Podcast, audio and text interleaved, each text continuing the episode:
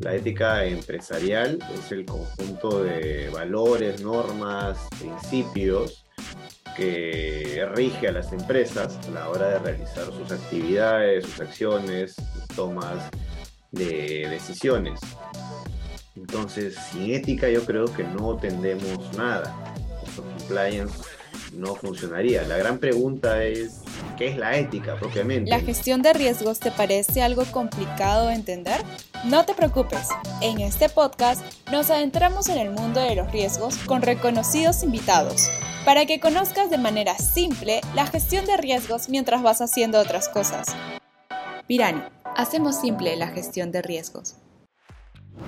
Hola, hola, sean todos bienvenidos y bienvenidas a nuestro podcast Escuela de Gestión de Riesgos de Pirani, el espacio diseñado especialmente para aprender sobre la gestión de riesgos de una manera simple. Recuerden que si les gusta el contenido que les damos en este podcast, denle seguir y califíquenos con 5 estrellas en su plataforma favorita. En este episodio nos acompaña desde Perú Carlos Hermosa, quien es auditor líder de la ISO 37001, es miembro del comité PBC-FT y el comité observatorio Compliance de la World Compliance Association, capítulo Perú.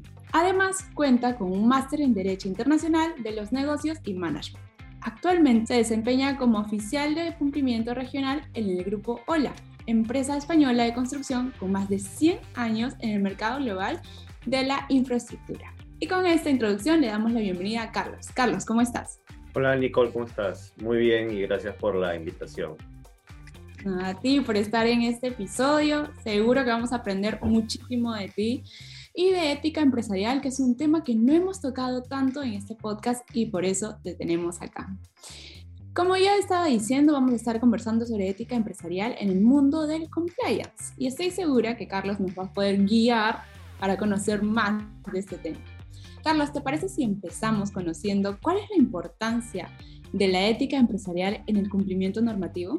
A ver, cuando hablamos de ética empresarial, de ética, de un concepto este, tan, tan amplio, eh, yo considero y en lo personal que la ética o la, o la integridad, es algo mucho que va más allá de la ética, es pilar fundamental de cualquier sistema de cumplimiento normativo es el eje del compliance, ¿no?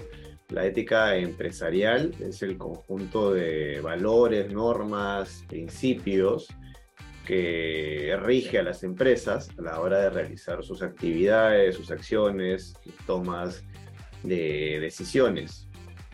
Entonces, sin ética yo creo que no tendemos nada.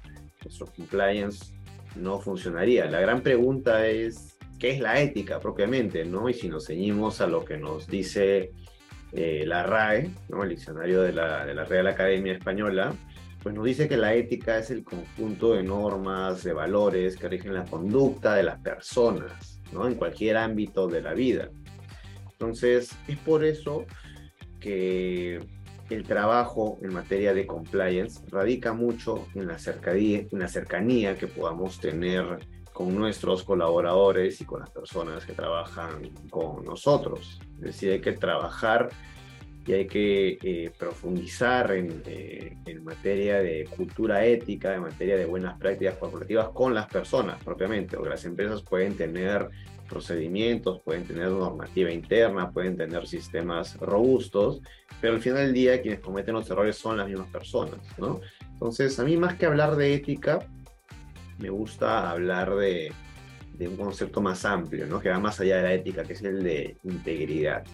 Y el de concebir a la integridad como un estilo de vida, de, los de las personas dentro y fuera de, la, de, las organizaciones en las que se desempeñan, ¿no?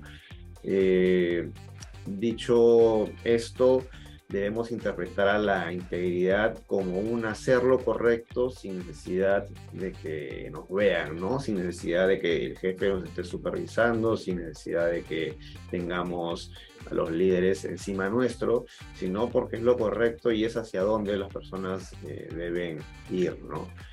Eh, cuando hablamos de integridad, hablamos de, de, no solamente de ética, sino de tolerancia, transparencia, de respeto, de compromiso, de justicia, de igualdad, de honestidad, de muchos otros, otros conceptos que aplican en el día a día eh, de las personas. Y hoy en día está demostrado que la integridad, la ética vuelven más competitivas a las, a las organizaciones. Y de eso vamos a hablar más adelante en cuanto a los beneficios que otorga una cultura de, de cumplimiento, de integridad. Pero tener una verdadera cultura ética o de integridad dentro de las empresas, pues va a generar valor, va a prevenir riesgos, delitos, va a mejorar el desempeño propio de la organización y va a hacer de que nuestro capital humano pues eh, actúe de acuerdo a su deber profesional y de acuerdo a los principios y valores personales y corporativos que se tengan. Carlos, tú has mencionado que es necesario generar esta cultura. Por lo que te entiendo entonces, dentro del compliance tenemos el pilar que vendría a ser eh, la ética empresarial y para eso hay que fomentarlo pues porque vivimos no sé si decirles como una realidad latina que es un poco opuesta a lo que vendría a ser como la transparencia por la misma cultura de nuestra sociedad. ¿Cómo ustedes pueden aplicar o qué hacen ustedes para generar esa cultura de ética empresarial dentro de la organización en la que te encuentras? Bueno, no solo en la organización en la que me encuentro, sino yo siempre hablo en general, ¿no? No solamente debemos independientemente del sector en el que estemos. No solamente debemos preocuparnos por dar el mejor servicio si estamos desde, digamos, la prestación de los servicios, la consultoría, ¿no? O por producir o tener los mejores productos para el mercado, sino de que estos, de que estos estén hechos ¿no? con ética, con integridad, con principios, con valores, que detrás de este excelente eh, servicio que damos a la, a la, sociedad, ¿no? tengamos trabajo de personas fundado en ética y, y en integridad. ¿no? Entonces, eh, hoy en día yo creo que las empresas no solamente deben vender para generar más ingresos, más ganancias, para aumentar su rentabilidad, sino también deben ocuparse de esto, de, tener implantada una cultura de, ética, de integridad, ¿no? Para que esa actividad empresarial no solamente prevenga riesgos eh, de prevención de, delitos, por ejemplo, por ejemplo sino también, eh, o de corrupción, sino también que esta actividad empresarial sea diligente y sostenible en el tiempo, ¿no? La gran pregunta es qué están haciendo las empresas para tener o reforzar, o reforzar su cultura ética, ¿no? Hay muchas iniciativas de esto, depende mucho del tamaño de la empresa, del sector en el que se encuentren, de la cantidad de trabajadores que, con las que se cuenten, los recursos humanos y los recursos económicos también, pero lo importante es ir de menos a más, ¿no? Contar con los lineamientos muy claros, así como las empresas hoy en día lo primero que tienen es una misión y una visión del negocio, que tengan también sus principios, sus valores, sus pautas de conducta, ¿no? recogidas en un documento macro como puede ser el código ético, por ejemplo, y que esto aplique, que sea la hoja guía, ¿no? Eh, que aplique en todos sus colaboradores en el día a día de su desempeño profesional. ¿Cómo hacemos para que esta guía sí eh, se use regularmente? Porque te cuento, yo he conversado con muchos especialistas que encuentran un mismo problema, ¿no? Creamos las políticas, creamos las guías y al final están empolvadas ahí, están debajo del tapete, la verdad que solo se hizo para pasar, no sé, una auditoría y ya, y pues es mucho trabajo poder que e, esas, esas letras se conviertan en realidad en la, en la organización. Claro, eso es muy cierto. Hay muchas organizaciones que puedan tener un paper compliance, se llama, ¿no? Un compliance de papel o un make-up compliance, que, digamos, un maquillaje de compliance que dicen que lo tienen implementado solamente para pasar auditorías, homologaciones, pero en el día a día eh, no, no, se aplica, no es real, ¿no? Eh, esto es muy fácilmente evidenciable, sobre todo con las auditorías internas y externas, porque para cada requisito de la, de la, de la norma, sea un estándar internacional como la ISO 37001 o de normas locales que regulan la responsabilidad eh, penal de las personas jurídicas, te van a pedir evidencias, ¿no? De que efectivamente estás cumpliendo con ciertos requisitos, de que efectivamente estás realizando lo que dicen tus manuales que, que aplicas, ¿no? Entonces, si no tienes las evidencias, entonces eh, vamos a tener un problema justamente, ¿no? Eh, yo sí creo que más allá de pasar las auditorías y las homologaciones, eh, la labor del compliance officer la labor de los responsables de cumplimiento es fundamental para que estos mensajes calen a todo nivel, para que se apliquen durante todo el año, para que se estén continuamente realizando eh, actividades de comunicación interna, formaciones, capacitaciones, ¿no? Y buscando también el compromiso eh, de todos los líderes y jefes de la alta dirección, de la gerencia general, del directorio, ¿no? Es muy importante que no solamente digamos que tenemos la mejor normativa interna, sino que nos la creamos y que la aplicamos y que la apliquemos en el día a día. Mm, de nada nos sirve tener pues un código ético, no sé, de 100 páginas, si al final del día ningún trabajador, colaborador lo conoce, ¿no? Eh, nadie tiene claro para qué sirve. Pues ahí sí hay una labor de sensibilización muy importante. Carlos, entonces hablemos de los beneficios que nos estabas comentando al inicio, como que muy de pasada. ¿Cuáles son estos beneficios de tener una cultura ética sólida en términos de compliance? Los beneficios son varios, en realidad. Cuesta para nosotros que estamos desde el área de cumplimiento eh, convencer a, los líderes de las organizaciones sobre esta inversión que realizan, ¿no? Porque es una inversión a futuro, en realidad es como tener un seguro de vida, un seguro médico que tú inviertes por un tiempo determinado, pero hasta que no lo utilizas no dices, uff, menos mal que lo tenía, porque si no el costo hubiera sido mayor, ¿no? Eh, si hablamos de beneficios propiamente, pues te puedo decir de que el compliance o la cultura de cumplimiento, cumplimiento normativo, eh, va a asegurar, eh, no al 100%, ya quisiéramos que todo sea seguro y que no exista ningún tipo de riesgo, pero lamentablemente sí existen los riesgos, ¿no?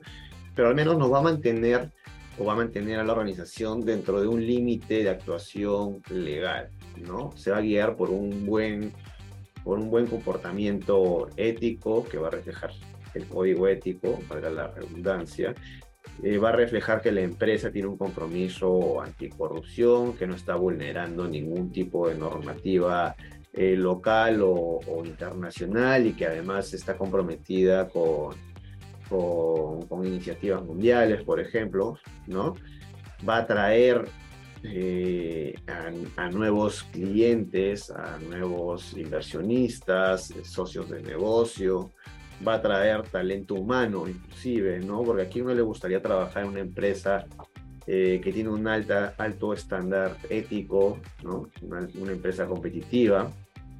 De hecho, este, hoy en día hay premiaciones a nivel global, ¿no? Que demuestran la, la actividad que realizan las empresas, ¿no? por ejemplo, hay una de la empresa más ética del mundo, que lo hace Ethisphere, y año a año premia organizaciones de ese tipo. Yo, de hecho, hace poco eh, expuse sobre esto y puse como ejemplo a Bimbo, ¿no? que por sexto año, sexto, séptimo año consecutivo es la empresa más ética del mundo y cómo logra esto, ¿no? con, con, cultura ética, con, con, gobierno corporativo, con cumplimiento normativo, con liderazgo, innovación, es un cúmulo de, actividades. ¿no? Entonces, eh, ¿a quién no le gustaría trabajar en una organización así?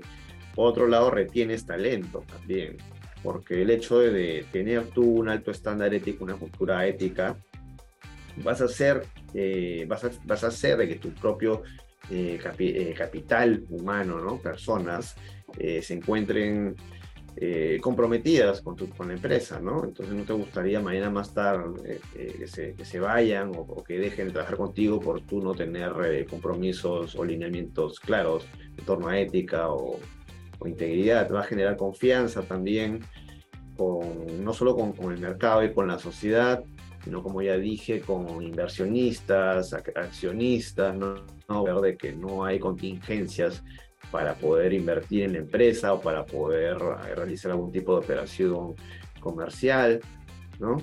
Entonces, este, beneficios hay varios, ¿no? Inclusive en torno al mejor, a la mejora del, desempeño eh, financiero, eh, al incremento de, ventas y de productividad, ¿no? Eh, y la prevención de riesgos. Está demostrado de que es mucho más económico haber prevenido un incendio que luego tener que apagarlo por todos los costes económicos, legales, reputacionales y, y social que, que, implica.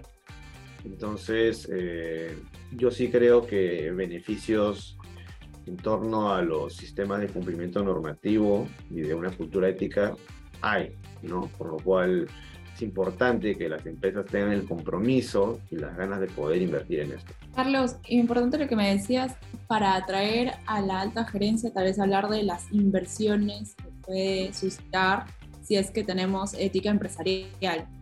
Eh, no sé si la pregunta está muy loca, pero se estima un tiempo desde que yo empiece a implementar el compliance, la, la ética empresarial, hasta que puedo empezar a ver si es que mis ventas están afectando directamente por eso o que hay mayor inversión con eso.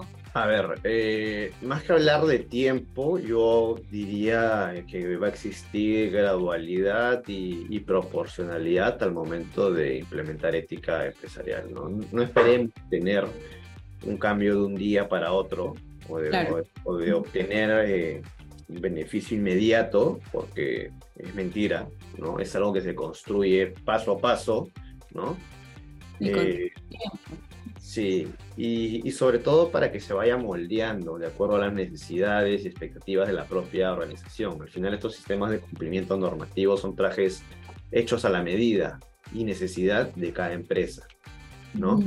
Eh, es importante, sí, yo creo, eh, decirle a tus grupos de interés que los estás haciendo. Es decir, si el día de hoy empezaste a tener un código ético, tener un compromiso ético, un compromiso de anticorrupción, pues se lo hagas notar, ¿no? Se lo hagas notar, que lo pongas en tu página web, que lo incorpores en tus cláusulas contractuales, que les hagas firmar eh, compromisos a tus terceras partes en relación a tu normativa interna.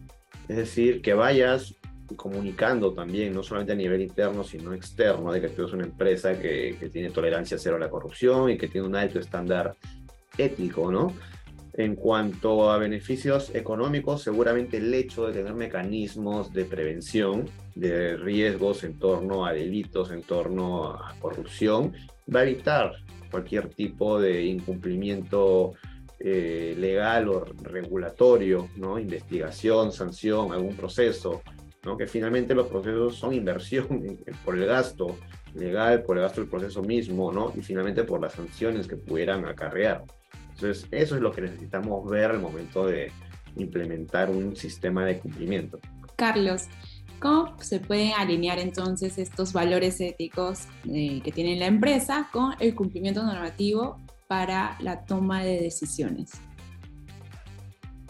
Yo creo que eh, es muy importante que estos valores éticos, estos principios, no solamente estén en el papel, sino también esté, eh, digamos, en la forma de hacer negocio de la empresa al más alto nivel. Y cuando hablamos al más alto nivel nos referimos al estilo de, de management, de liderazgo, de la alta dirección, de la administración, ¿no? de la empresa, respecto a estos valores y principios éticos, ¿no? Es decir, cómo estas personas son las primeras comprometidas con todas las iniciativas de cumplimiento, cómo estas personas son las más involucradas eh, eh, con la función de cumplimiento para, para respaldarla y para eh, empoderarla lo suficiente, ¿no?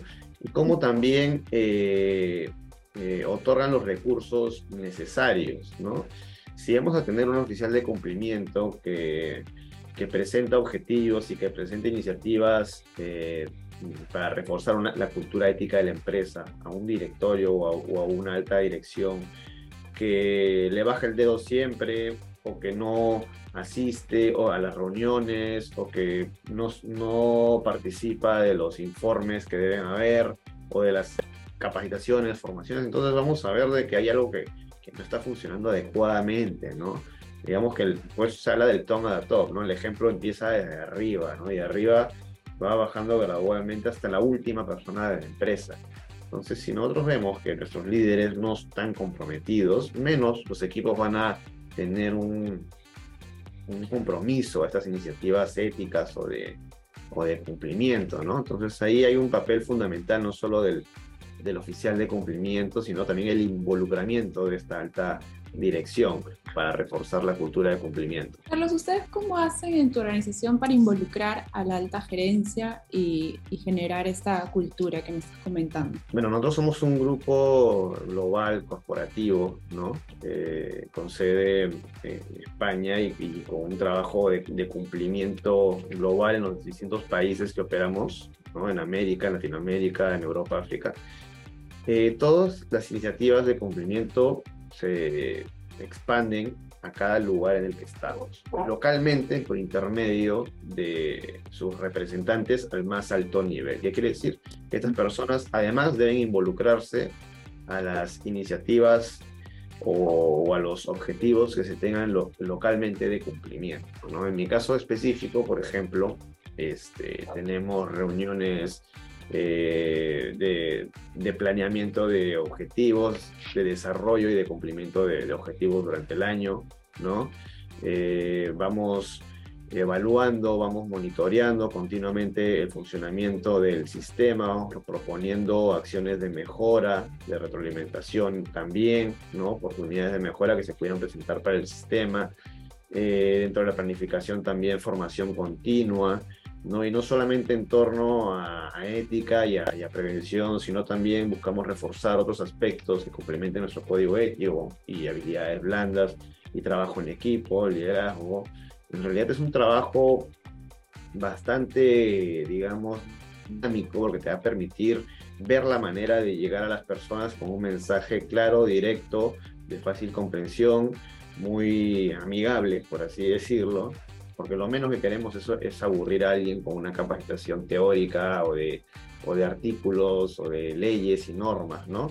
Queremos que nuestro mensaje impacte y que se vaya difundiendo eh, de una a una persona, Carlos, tengo otra pregunta por acá.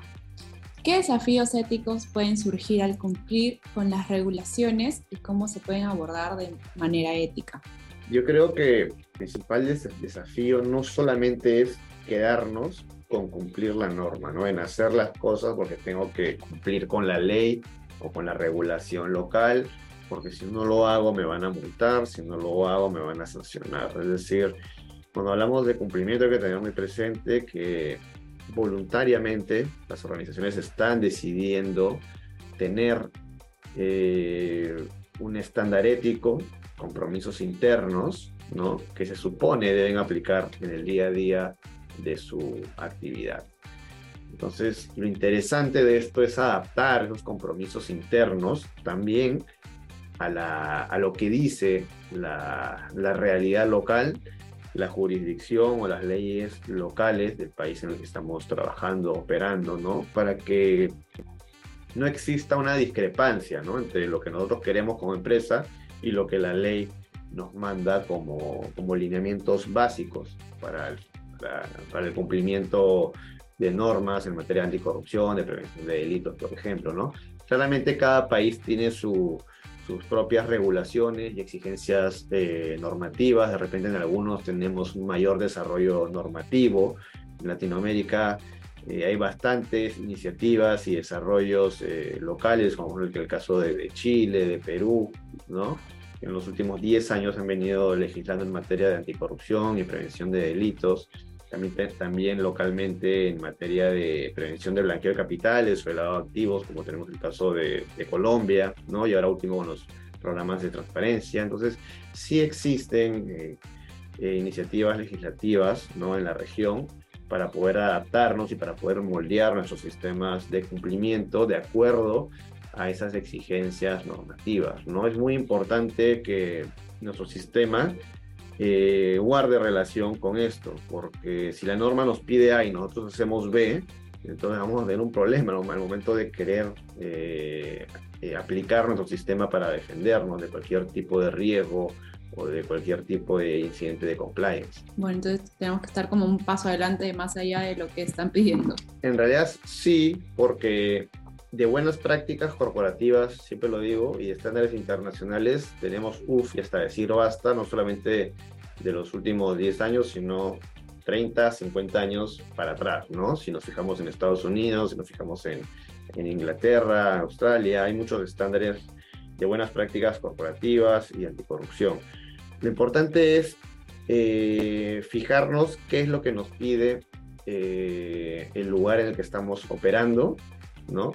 Fijar, hacer un autoanálisis de nuestro contexto interno y externo para saber exactamente qué es lo que tenemos que hacer y cómo el sistema va a funcionar, ¿no? Eh, de acuerdo a esta realidad local. Porque si tenemos un sistema de cumplimiento normativo, como es mi caso, por ejemplo, que es corporativo, no hecho de acuerdo a una realidad eh, europea y en España, y no se ajustara a la realidad de operaciones que tenemos en Perú, en Chile, en México, en Colombia, ¿no? Que, esto, que es una realidad totalmente distinta a la, a la europea, ¿no? Y que además toda la región ha sido golpeada por temas de corrupción, eh, y más en mi sector de construcción. Entonces, si esto no guardara relación y no se adaptara a las necesidades locales, entonces el sistema no funcionaría, no sería eficaz. Y lo que nosotros queremos es que sí, sea eficaz y nos sirva además como un mecanismo de defensa. ¿Te está pareciendo interesante esta entrevista a Carlos Hermosa? Entonces no te puedes perder la segunda parte de Ética Empresarial para un cumplimiento normativo efectivo. Nos vemos.